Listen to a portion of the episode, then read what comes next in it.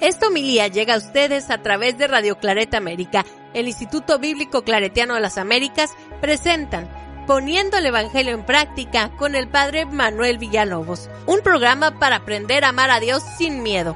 Iniciamos.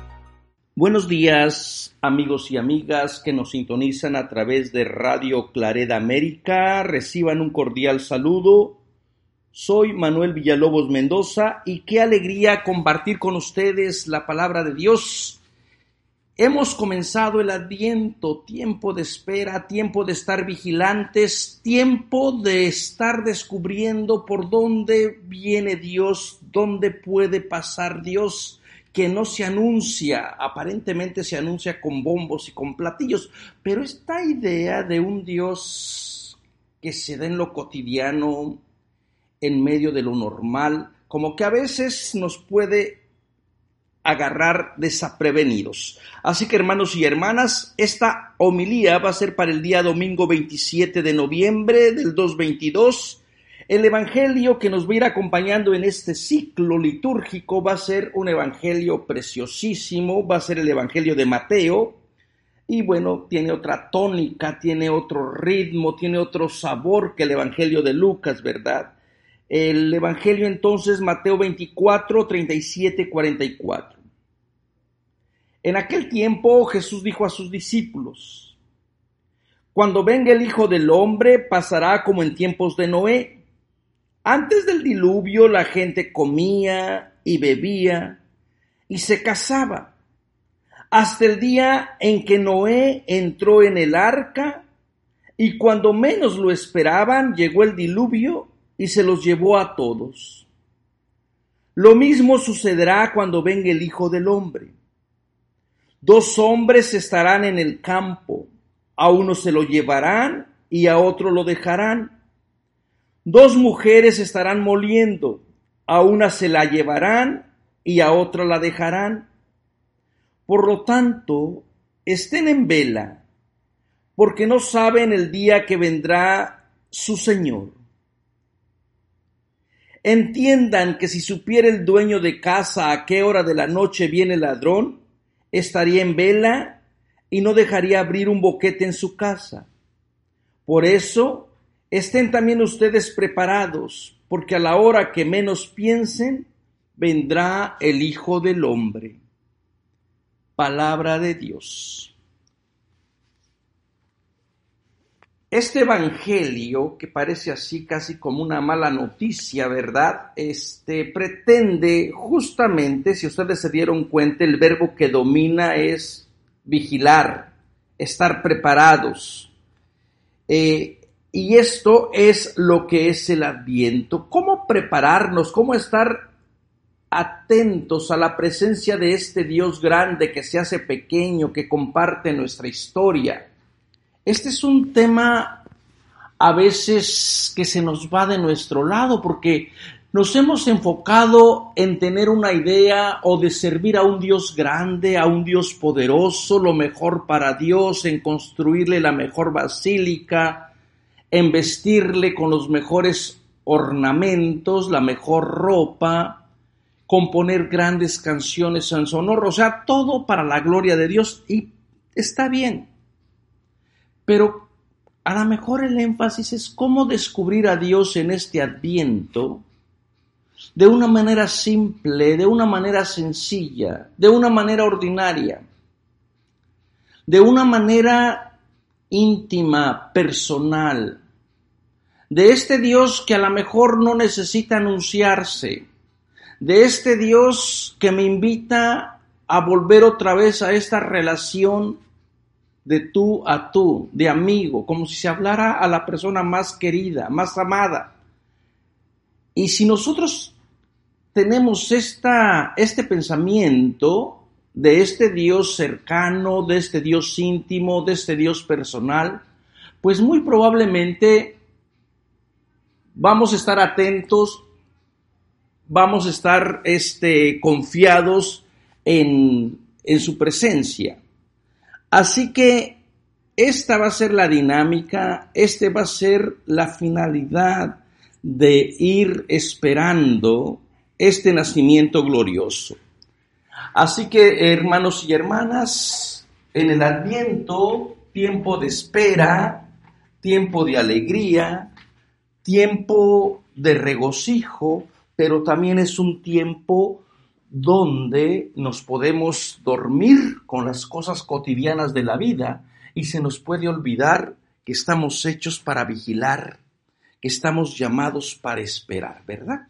Así que les invito a que en el adviento podamos hacer nuestra lista de verdad, de decir, a ver, ¿qué cosas me pueden olvidar o separar o perturbar de no prepararme para la venida de Jesús? Les invito a que ustedes en el chat compartan.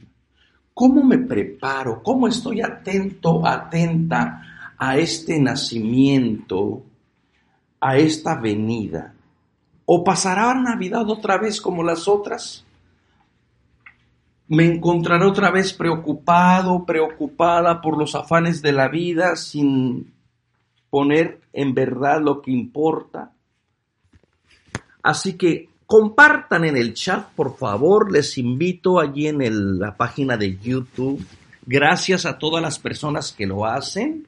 Y entonces, hermanos y hermanas, con esta idea, vamos a ir comentando este Evangelio, que es un poquito complicado de verdad, un poquito difícil por el lenguaje que emplea. Y regularmente la gente, cuando emplea este lenguaje apocalíptico, la gente lo quiere tomar tal y como es, ¿verdad? Recuerden que en el lenguaje apocalíptico se esperan destrucción, se espera guerras, se esperan este, estas elecciones de destinados y condenados. Este es como lo que se espera en este género apocalíptico. No quiere decir que esto tiene que suceder así. Los géneros nos invitan y nos dan a veces pistas para poder interpretarlos. Si usted está leyendo una novela de espionaje, pues en esa novela de espionaje se espera pues que exista una trama, que no se, no, se sepa quién es el ladrón, todos son sospechosos, porque ese es el, el género que lo exige, ¿verdad? En cambio, si usted está leyendo una novela de amor, pues espera que existan personajes que se amen, que se quieran, que se separen, así como las telenovelas de, la, de Corín Tellado, que todas sucedían en torno al mar, que llegó el fulano, eh, la enamoró, pero al otro día, maldita la suerte, tenía que zarpar para España y así, porque eso se espera de las novelas, de los géneros. Bueno, en el género apocalíptico no se espanten cuando dicen que va a haber eh, que ladrón, que la noche, que uno será tomado, la otra será dejada. Este, esto es lo que se espera. Pero tenemos que ir pensando qué es exactamente lo que Jesús o el evangelista nos quiere transmitir en este día, ¿verdad? Bueno, con estas advertencias parto a compartir el Evangelio de Mateo. Yo les he comentado y en algún momento vamos a ofrecer un curso para este Evangelio porque necesitamos tener presente el contexto literario, político, social de esta comunidad que va a ser el Evangelio que nos va a ir acompañando durante toda, toda, toda la semana, todo el año litúrgico, perdón.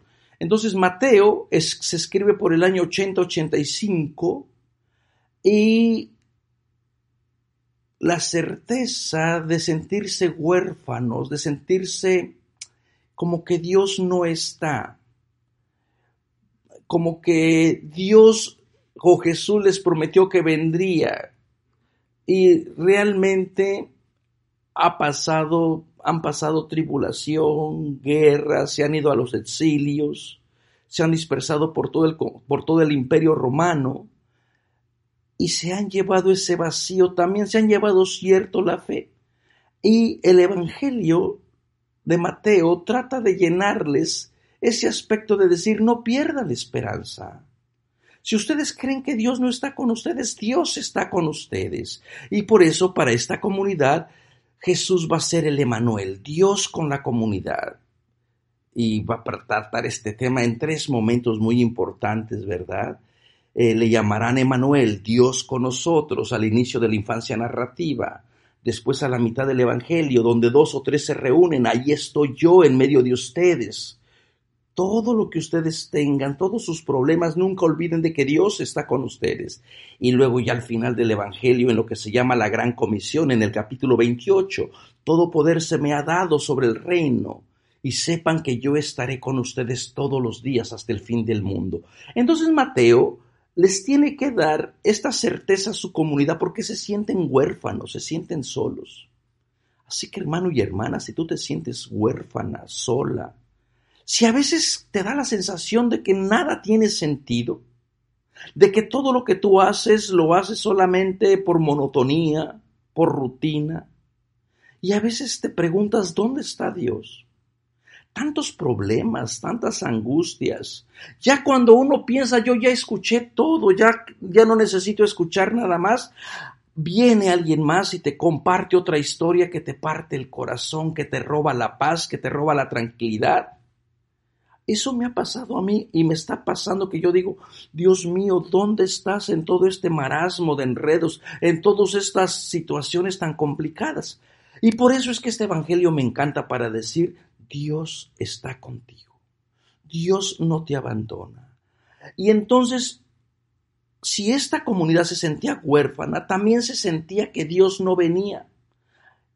Como que fueron perdiendo el sentido de la esperanza. Fíjense, pronto, pronto fueron abandonando también la idea de la parucía, porque la gente pensaba que Dios iba a llegar en cualquier momento. Jesús se fue a la vuelta de la esquina y va a regresar y cuando Jesús regrese, bueno, pues entonces ¿para qué nos preocupamos? Vamos a comer, vamos a vivir, vamos a casarnos.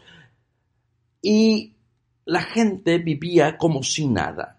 Entonces, ¿qué es lo que hace Jesús? Dice, ojo, tengan en cuenta que este Dios primeramente está con ustedes.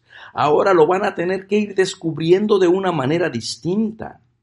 A lo mejor ustedes estaban acostumbrados a tocarlo, a comer con él, a verlo, a escuchar sus palabras. Toda la primera generación ya se murió.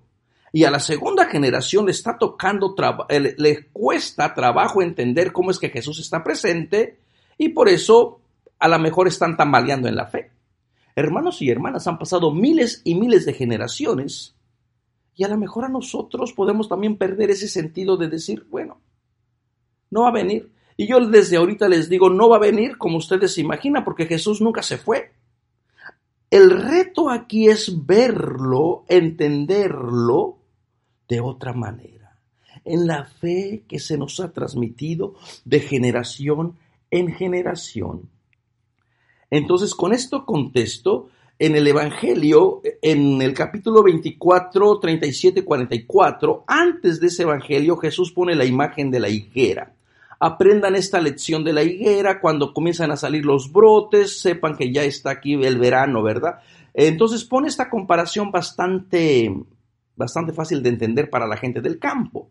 Bueno, también la higuera, recuerden que representaba al pueblo de Israel, pero la higuera tuvo que ser secada de raíz porque estaba en torno al templo, en torno a la, en torno a la a la injusticia y los frutos que producía era para alimentar al templo. Y Jesús tiene que sacar esa higuera y ponerla en una tierra firme, en una tierra donde dé fruto para toda la humanidad y así nuevamente la humanidad pueda congregarse en el templo de la humanidad que es toda la creación para que sea verdaderamente un templo que alabe y bendiga al Dios de la justicia. Bueno, la higuera pasó su proceso y ahora se pone como maestra.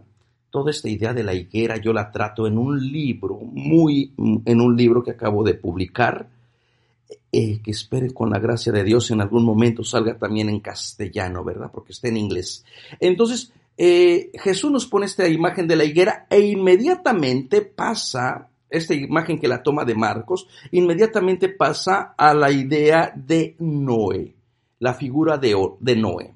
Y esta figura de Noé fue muy querida en la Biblia, fue muy querida en el Nuevo Testamento, y también creo que fuera de la literatura del, de, eh, eh, fuera del, Nuevo Testamento, ¿verdad? Como, el como el patriarca. Eh, y, va a dar algunos cambios la figura de Noé. Toma la figura de Noé y dice lo mismo cuando venga el Hijo del Hombre. Entonces comienza con tres venidas, la venida del Hijo del Hombre, la venida de Noé y nuevamente la venida del Hijo del Hombre. Todo está en venir, venir, venir, y luego al venir le corresponde el esperar, el estar vigilantes, ¿no?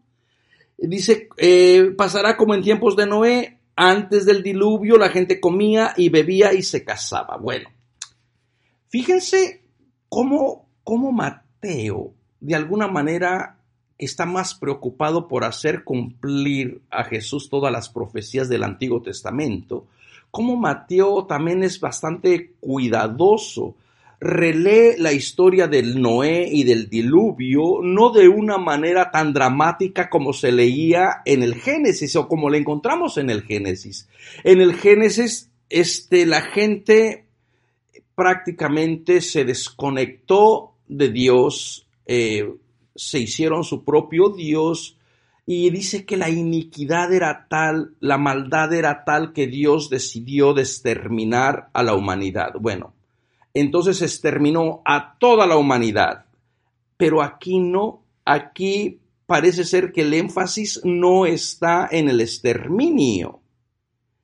Aquí parece que el énfasis está en que la gente vive despreocupada, come, bebe y se casa. ¿Y qué tiene de malo comer, beber y casarse? Absolutamente nada. Esto es lo que le da vida a la persona, lo que lo humaniza, lo que entra en relación. El peligro en comer, beber y casarse es que la gente viva despreocupada y no haga prioridades y no esté atenta, no esté vigilando en la presencia de Dios que en cualquier momento puede aparecer, ¿verdad? Y esto es un peligro que todavía tenemos hasta el día de hoy. Entonces, en la historia del Génesis, Dios, Dios aniquila todo porque la maldad era mucha. Nadie se salva más que Noé y, bueno, los animalitos que entraron Hermanos y hermanas, este es un género también literario. Si ustedes todavía andan buscando el arca de Noé, pues buena suerte porque probablemente van a encontrar a la vaca toda flaca. En vez de dar leche, va a dar lástima a la pobre vaca. Este es un cuento infantil para decir Dios cuida de su creación. Además, también tengo que decirles que esta historia, este mito que se refiere a los mitos de creación, destrucción, esto era un género literario que utilizaban mucho las otras culturas babilónicas, los griegos, los, este, los egipcios.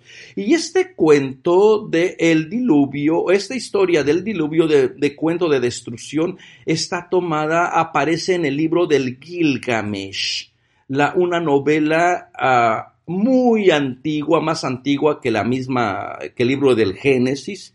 Y en esa historia, los dioses, en las historias de el Enuma Elish, otra historia de creación y de destrucción de los pueblos babilónicos, los dioses babilónicos se cansaban de la humanidad, les enfadaban, habían creado al ser humano para esclavizarlos, para controlarlos, pero llegó un momento en que los humanos eh, era una carga mantenerlos, tenerlos presentes. Entonces los dioses decidían destruir totalmente a la humanidad, se arrepentían. Cuando los pueblos, cuando el pueblo de Israel, que estaba en el exilio, escuchó aquellas historias, entró en contacto con ese mundo babilónico, donde ya había también un dios principal que había vencido y había matado a otros dioses, estaba la serpiente, el árbol del bien y del mal. Todo esto ustedes lo pueden leer en el libro del Gilgamesh. Busquen allí Gilgamesh en internet y este y van a ver que ahí va a aparecer todas esas historias. Y no es de que yo me esté inventando nada.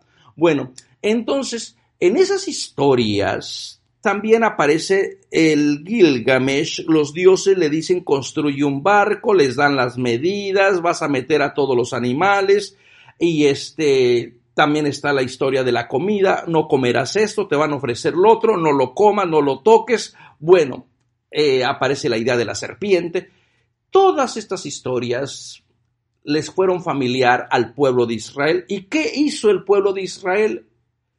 Copió, plagió, si tú quieres. Recuerden que en aquella época no es, los derechos de, autor todavía no existían. Plagió aquellas historias y les dio un sentido bien bien profundo para decir Dios no es el Dios Yahvé, no es como los dioses babilonios, no es como Mardo.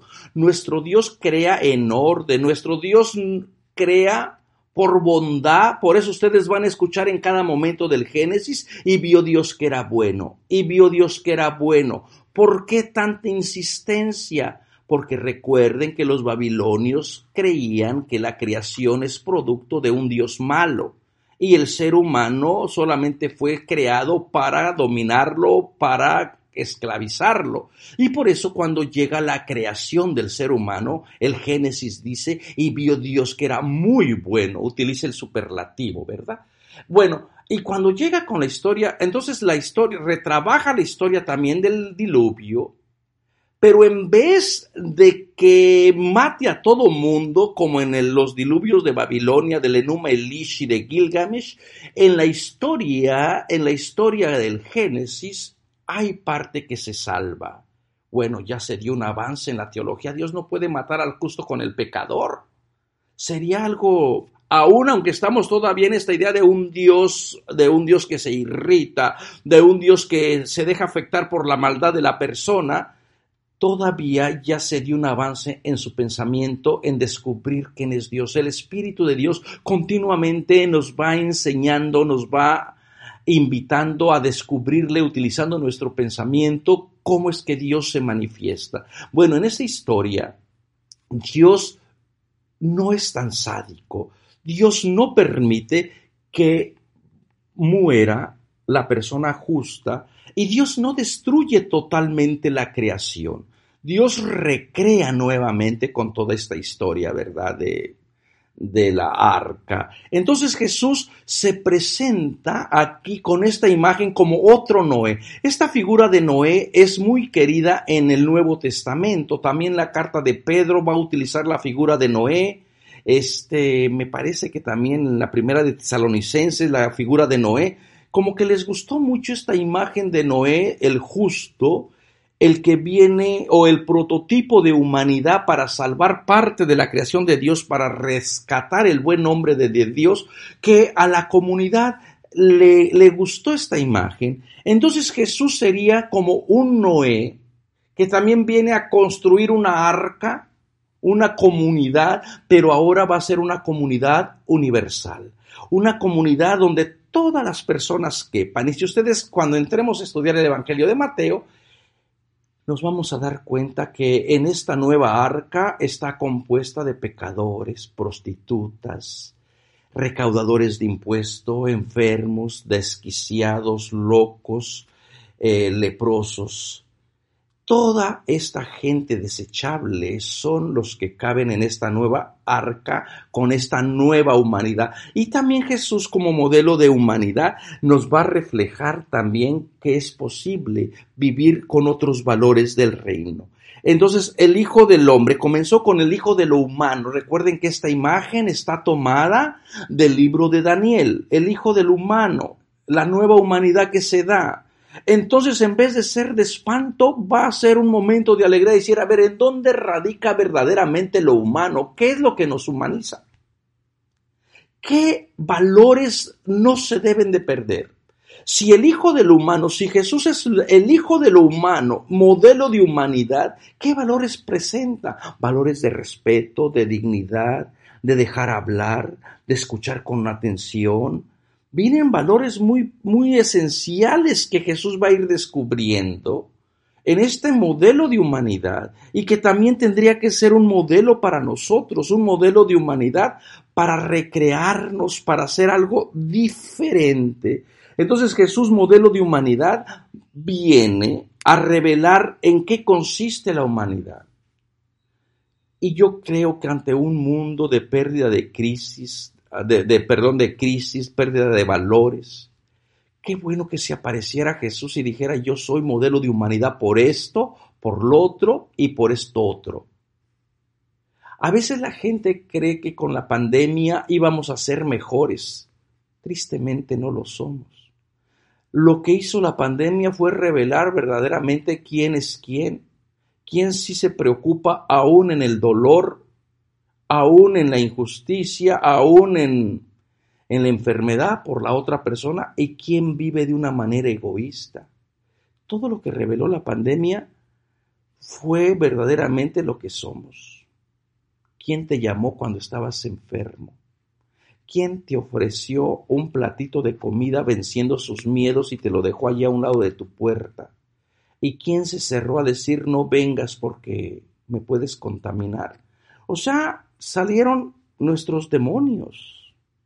Qué bueno que viniera Jesús, modelo de humanidad, y de eso se trata el adviento.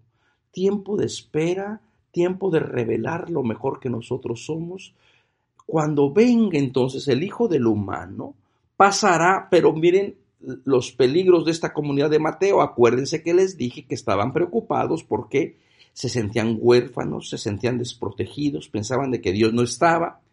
Y pasará como en tiempos de Noé, antes del diluvio la gente comía, bebía y se casaba. Eh, Mateo no dice que la gente fuera mala o que era tanta la iniquidad que Dios deseó destruirlo. Simplemente nos dice que comía, bebía y se casaba. Parece ser que el pecado de esta gente, según Mateo, era vivir despreocupadamente, sin estar atenta, sin estar vigilante en la presencia de Dios, ¿verdad? Entonces parece ser que esta imagen le va a ayudar también para decir, a lo mejor ustedes viven su cristianismo en la monotonía, en la rutina, pero no están atentos, no están atentas a lo que puede venir.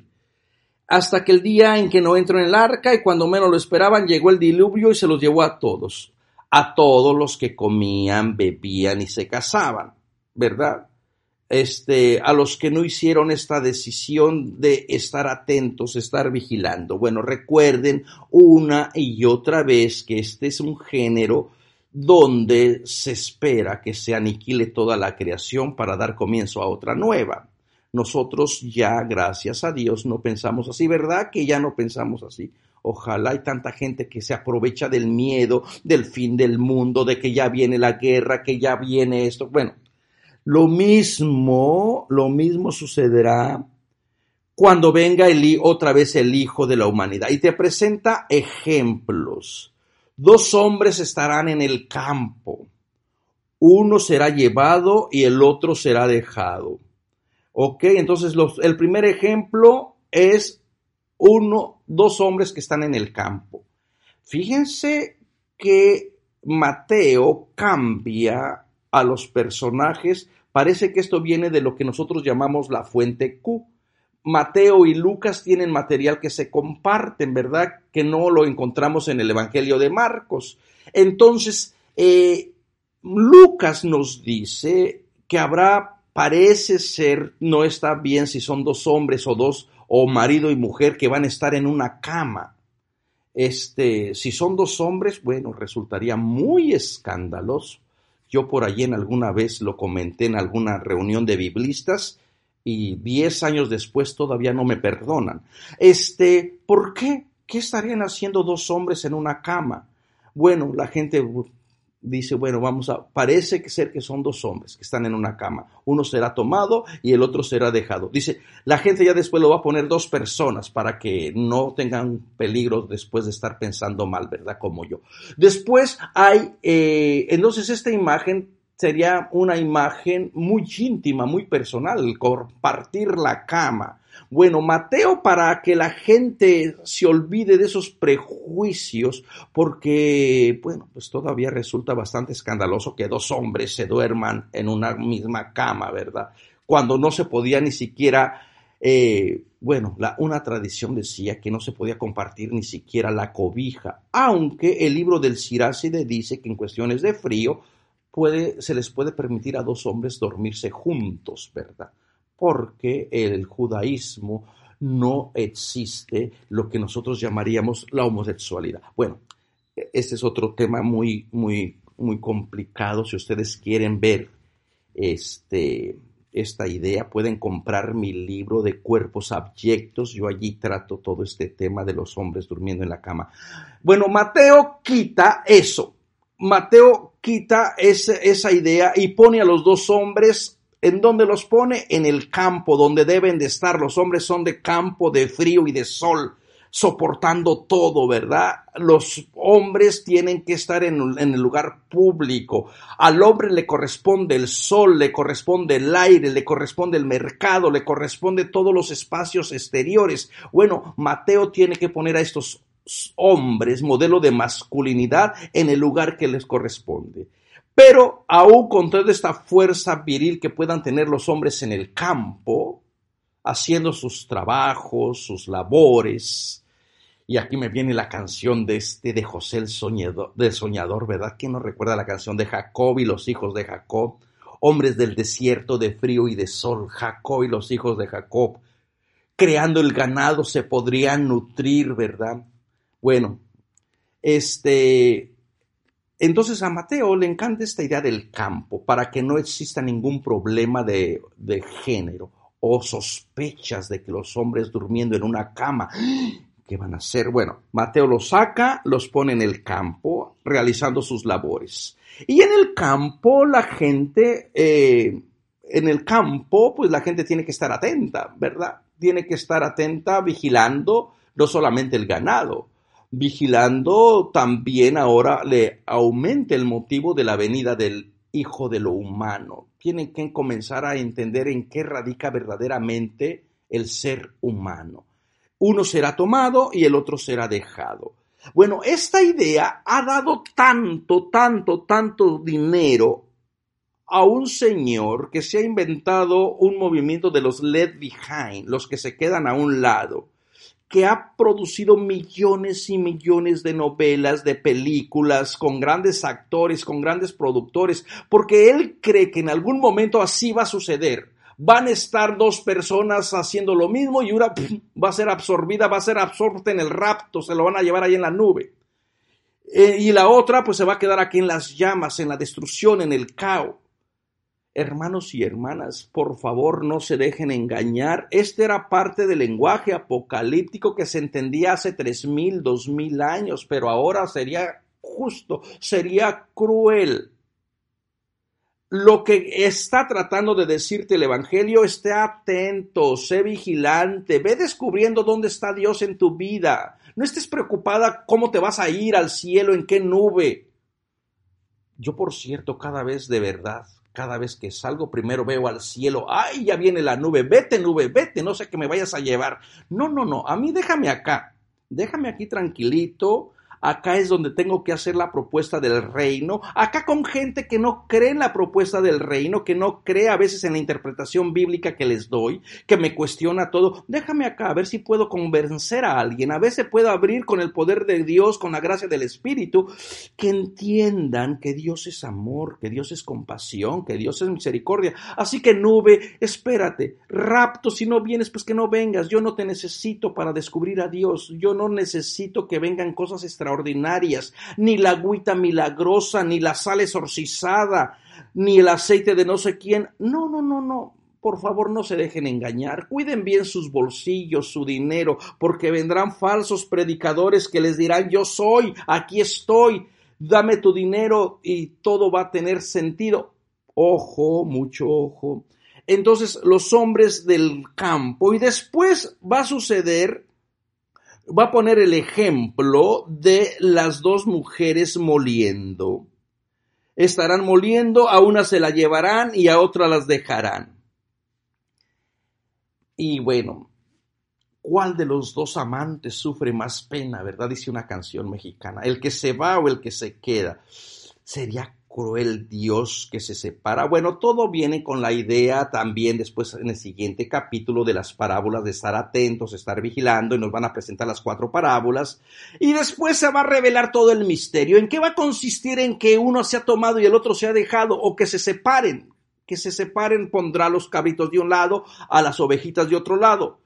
Tuve hambre, tuve sed, era migrante, estaba enfermo, estaba encarcelado y fuiste a verme. Así que aquí el misterio se, el misterio se, se, se revela. El misterio ya no es tanto misterio. ¿De qué va a consistir que al final del día uno se ha tomado separado y el otro se ha dejado o se quede? De reconocer en los más, más pequeñitos, en los insignificantes del mundo, la presencia, el rostro de Jesús, en los que tienen hambre, en los que tienen sed, en los que están desnudos, en los que son migrantes, en los que están enfermos y en los que están encarcelados. Así que hermano y hermana, deja tus fantasías del rapto, deja tus fantasías de la nube, deja tus fantasías del del carro de fuego, deja tus fantasías de los extraterrestres y reconoce en este adviento la presencia de Jesús en sus pobres, en sus hambrientos, en sus desnudos, en sus descamisados, en toda la gente enferma, lastimada, herida, maltratada, que va por el mundo sin esperanza, sin fe humanízales, hazte cercano a ellos, a ellas, dale unas palabritas de aliento, transforma su espacio en un espacio sagrado, hazles reconocer que en ellos y en ellas vive la gratuidad del Dios que les ama. Deja de juzgar, deja de condenar, deja de marginar. En este adviento está preparado, está preparada porque este Jesús toma rostros concretos, específicos. Y cuando venga el Hijo del Hombre, entonces está vigilante, porque no sabes ni en cualquier momento, ni en cualquier hora, te presenta la imagen del buen ladrón, porque para ellos eso era importante en aquella época. Pero Jesús puede pasar en cualquier momento de tu vida, puede venir a ti, a veces en ese modelo de humanidad, fíjense, modelo de humanidad que se hizo esclavo, compartió nuestra carne, nuestra historia, se hizo esclavo de todos para enseñarnos el valor, la dignidad que toda persona tiene. Y a eso, hermanos y hermanas, estamos llamados. Así que en vez de estar preocupada porque cuando viene que si para el año 2000, que si para el 3000, que si cómo vi. No te preocupes cuándo viene, cómo viene, en qué viene, cómo te lleva. En todo lo que es fantasioso, preocúpate más bien. Está atento, está vigilante para que en este adviento no no te encuentre desaprevenido si Jesús viene pobre, si Jesús viene migrante, si viene a veces con estas caras sucias, extendiendo la mano que le ayudes en algo, porque ha pasado por ti la caravana de migrantes que tienen hambre, que vienen huyendo de la gran persecución, de allá donde vive Satanás, donde están los tronos del poder, donde está la gente que los ha deshumanizado. Ellos y ellas son tus hermanos si Jesús viene en este adviento en los que siguen teniendo hambre, siguen teniendo sed, en los millones y millones de gente que no tiene acceso a vacunas, que están enfermos. Está preparado, está atento, porque no va a venir en la nube. No va a venir anunciándose con señales milagrosas en el firmamento. Jesús va a venir nuevamente frágil, sencillo, vulnerable Así que el reto tuyo, hermano y hermana, es prepararte para este adviento. Y una manera de prepararte para este adviento, pues es preparándonos, estudiando las sagradas escrituras. Les invito a que se registren, hermanos y hermanas. Yo no sé por qué este curso tan bonito, tan precioso que hemos preparado, los personajes del adviento, la gente no, se ha no, no quiere, no, no, no ha respondido. Les invito a que compartan que se registren en www.ibicla.org.